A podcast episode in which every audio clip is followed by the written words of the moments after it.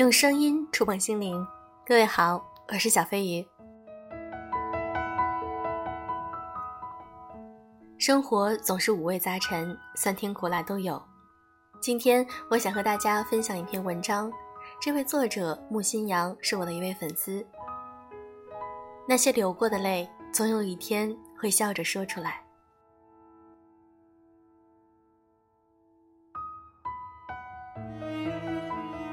好久没有更新朋友圈，发了张城市的夜景，却意外收到了王大哥的评论。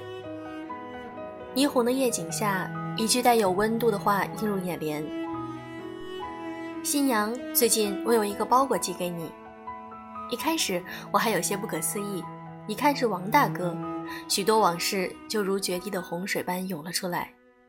想起来和王大哥相识的时间不算长，那是一次问卷调查的兼职。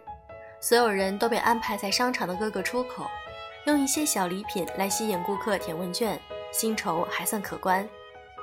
工作开始之前有一个内部培训，王大哥就坐在负责人跟前，眼睛一动不动地盯着话术单，时不时抬头看看周围有什么异样。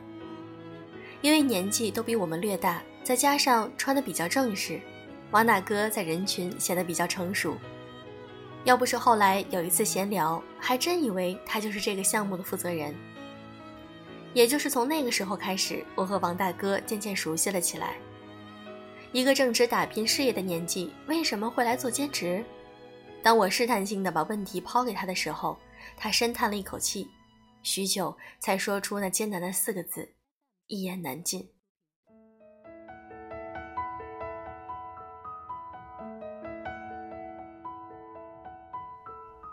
夜里十点多的地铁里依然喧闹嘈杂，没有多少人面带困意。我握着摇把，努力探寻着白天没有聊完的话题。一站接着一站，地铁呼啸而过，眼看就要到了中转站，可我还是没有勇气开口。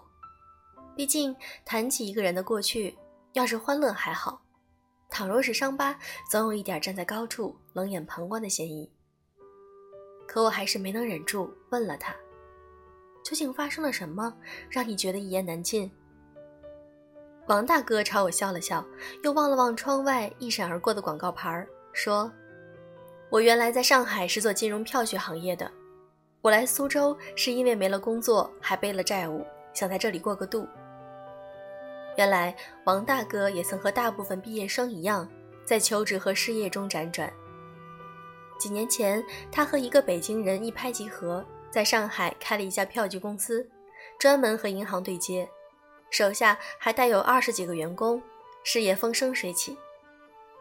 就在他们觉得一帆风顺、发展越来越大的时候，国家出台了一套新的金融政策，民间票据公司受到了前所未有的限制，一大批同行面临着倒闭，所有银行都终止了合作，之前的合作方也玩起了失踪。在苦苦坚持了两个月后，王大哥也不得不息鼓鸣金。与此同时，谈了多年的女朋友也离他而去，一次次沉重的打击对王大哥不言而喻。辛辛苦苦打拼出来的事业，从大学还没毕业就筹划的创业项目，眼看就要衣锦还乡、荣归故里了，不料风向一变，所有努力都化为乌有。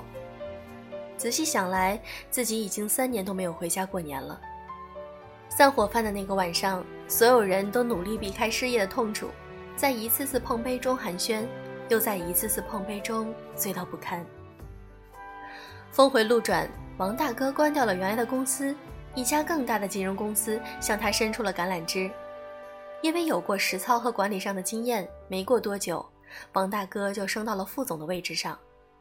老话常说：“祸兮福所依，福兮祸所伏。”最不忍看到的还是发生了。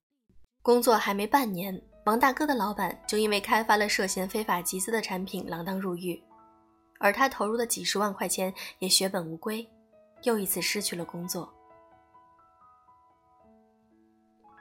王大哥的头发也就是在那个时候开始大把大把脱落的。接二连三的打击让他品尝到了世间的冷暖与无常。我听得有些动容，竟不知道。该如何回应他？当初的他本该一帆风顺，即使会经历一些小波小浪，也不至于从上海落魄至此，住在一个月只有五百块钱的隔板间里，吃着楼下夜市六块钱一碗的炒饭，艰难度日。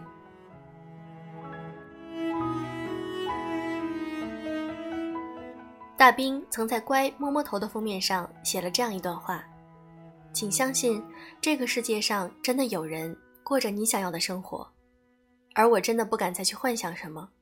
唯一渴望的就是看到他有朝一日重振旗鼓，卷土重来。”王大哥的房租快要到期了，来我这里投诉。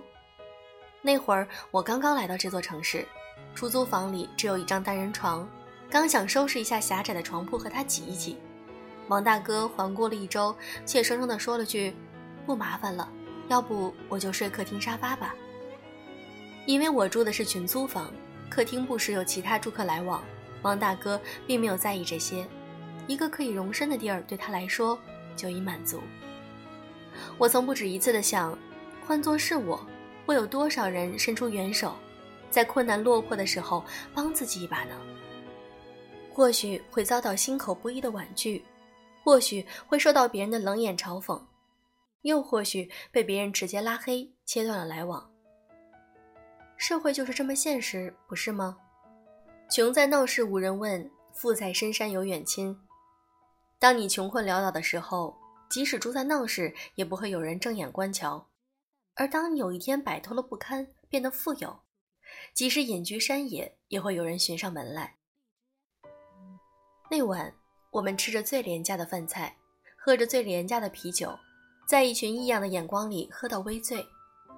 冬季的湖风不像夏天那样的湿热，不像秋天时那样的凉飕，它尽力地展现出善变的一面，用冰冷和刺骨来炫耀它的不为人知。走在湖边，我们叙谈了很久，无关过去，聊的大多是对未来的憧憬。残酷的环境并无法限制人对未来的追求，就像《美丽人生》里那个被囚禁却依然把 “Life is beautiful” 挂在嘴边的主人公。幸福有时会迟到，可他从未缺席过。突然觉得那一晚的湖风吹得那么冷，却又那么暖。接连两天的兼职都不如意，再加上和房东的口角。惜时如金的王大哥再也受不了无尽的等待，决定要离开。夜深了，我还在公司加班。我叮嘱他别去车站或者肯德基这样人来人往的地方过夜，要去就去旅馆或者网吧。毕竟夜深之后天气冷得绝情。王大哥嗯嗯地应允着。后来才知道，那晚他还是去了肯德基，一个人孤零零地坐在来回走动的座位上。直到凌晨才浅浅睡着，睡着的时间加起来不过才两三个小时。我问王大哥为什么要这么熬自己，他的回答却异常的坚定：年轻人吃点苦算什么？其实这才哪儿到哪儿啊！人生的大幕才刚刚拉起，我未来一定会好起来的，我有这个信心。希望咱们兄弟都加油！不经一番寒彻骨，怎得梅花扑鼻香？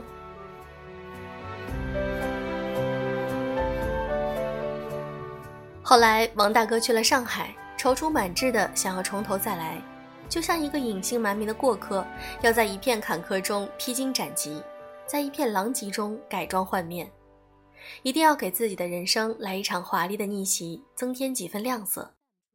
我和王大哥去过湖边两三次，本想再去一次，却离别的那么匆匆然。说实话，来苏州这些天挺失望的。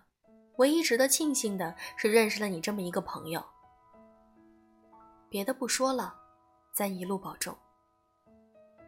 至今我还记得王大哥对我说过的一句话：看一个人的成功，并不是看他在巅峰的时候，而是要看他从巅峰跌入谷底时的反弹力。他的话让我突然想起倪萍在《姥姥语录》里写下的这段话：你若不想倒。别人想推都推不倒，你若不想起，别人想扶都扶不起。每每想起，我都有些泪目。此时此刻，我意外的收到了一个包裹，小小的四方盒，打开之后才发现，不是什么昂贵的礼物，而是一罐并不起眼的零食，我没有立马问他零食寄给我的原因，因为我知道，我们总有一天会再见。关于过去，他会跟我一一说起。最后一次通话，我在电话里给他唱了我最近学会的一首歌，陈百强的《一生何求》。一生何求？曾妥协，也试过苦斗。梦内每点缤纷，一消散哪可收？一生何求？谁计较赞美与诅咒？没料到我所失的，竟已是我的所有。我深信那些流过的泪，总有一天会笑着说出来。苦难之于我们的意义，就在于证明我们跌落过，又不曾放弃过，最后把故事留给后人说。没有什么是过不去的。那些曾经苦苦煎熬，比我们苦不知多少倍的人，到最后不都熬出来了吗？咱不怕，一切都会好起来的，相信我。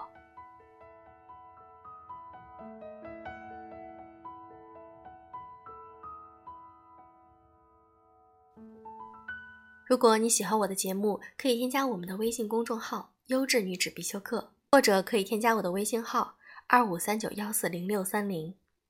好了，祝各位早安，晚安。